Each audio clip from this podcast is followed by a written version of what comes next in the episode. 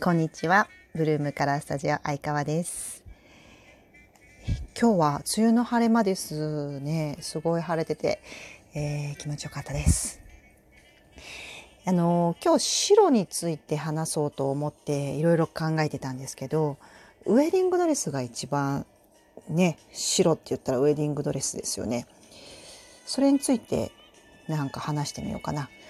えーっと私ももうウェディングドレスを着終わった身ですがもともとなんだっけな18世紀かなビクトリア女王が着たって一番最初に着たらしいですねウェディングドレス。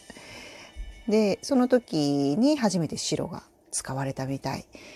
でその時はあれなんですってあのー洗濯が大変だったらしいですよ。洗濯が大変だったから白ってすごい豪華なもんだったんですって。そうやね。今でも結構そうだよね。なかなか白って勇気がいるけれど昔はもっともっとそうだったみたいです。でまあそんなことで豪華だったっていうこともあったりとかあと昔ほら写真が白黒じゃないですか。なのでそれのこう写真写りとしてはすごく映えたっていうのもあるらしいですね。なるほど。と。うん。それはそうですね。だからこう、なんだろう。私が結婚する時ってこう、ウェディングドレスの白は、あなた色に染まります。みたいな。そういう意味があるんだ。みたいなことを聞いた記憶があるんだけど、なんか変なのって思ってました。ね。そんな、そんなね、染まるようなこともどうかと思うよね。とブツブツ思ってたけど、まあそういう人もいるかもしれない。で、そんなことだけじゃなくて、なんか白はまあまあ、あの気分一新っていう意味もあるじゃないですか。ね、一度クリアになって、えー新たに頑張ろうみたいな。新たな生活に向かう自分を気分一新させるっていうのも、まあ理由にあるんでしょうね。うん、なんかすごい深い意味がいっぱいあると思いました。だから、えっ、と、自分が気分一新する色は緑だと思えば緑でもいいんだろうし、ね、えっ、と、写真写りって言ったらもう今は何とでもなるから、ピンクがウェディングドレスでもいいよね。うん。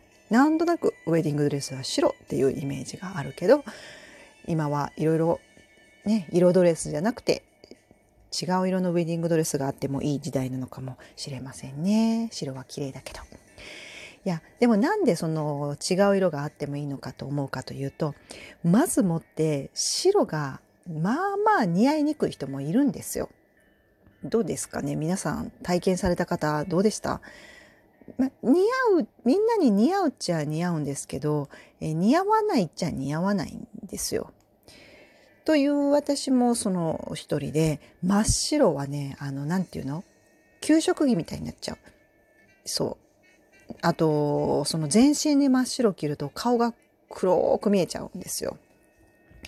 だからすごい困ったんですよね。二十数歳の時の私も。うん、色がちょっと黄色だから黄色みが強いんで、白をね、着るとね、すごいね、安っぽく見えて、結局、えー、と白無垢も少しアイボリーであの金の糸で縫ったみたいな感じにしたし、うん、ただもうウェディングドレスだけはあんまりねアイボリーっていうわけにもいかないから白を着たんですけどやっぱり浮いてました顔が。うん、なのでやっぱりあの似合わない似合いにくい人もいるのでいろんな白がね今出てきてるから真っ白じゃなくてもいいんじゃないかなと思うわけです。まあ、それで言うと、えーパーソナルカラーで言うと、えースプリングタイプの方は少しアイボリー入ってたらいいし、えーオータムの方はね、やっぱりね、やっぱりきなり、ね、アイボリーきなりがベストですね。大人っぽく、えー着こなしたらいいかな。サマーの方とウィンターの方はね、もう白でいいです。もうそこに売ってあるものでいいです。サマーの方はオフホワイトが一番似合うって言われてますけど、まあまあ、もう白で十分ですね。という感じ。なので、スプリングとオータムの方はちょっと生成りを入れてあげた方が高級そうに見えるし、なんて言ったって写真写りがいいっていうことになるんですよね。なんかね、まあ楽しんで、まあ自分に似合ってたらいいんだけど、そんなことも今はもういい時代で、結婚式場に結構こういうね、カラーアナリストさんの資格を持った人も多くて、いいなと思います。昔々は結構失敗してた、えー、花嫁さんが多かったよっていう悲しい事実でした。また、そうだな、えー、なんか皆さんが興味ある色の話をしていこうと思います。今日もありがとうございました。また明日聞いてください。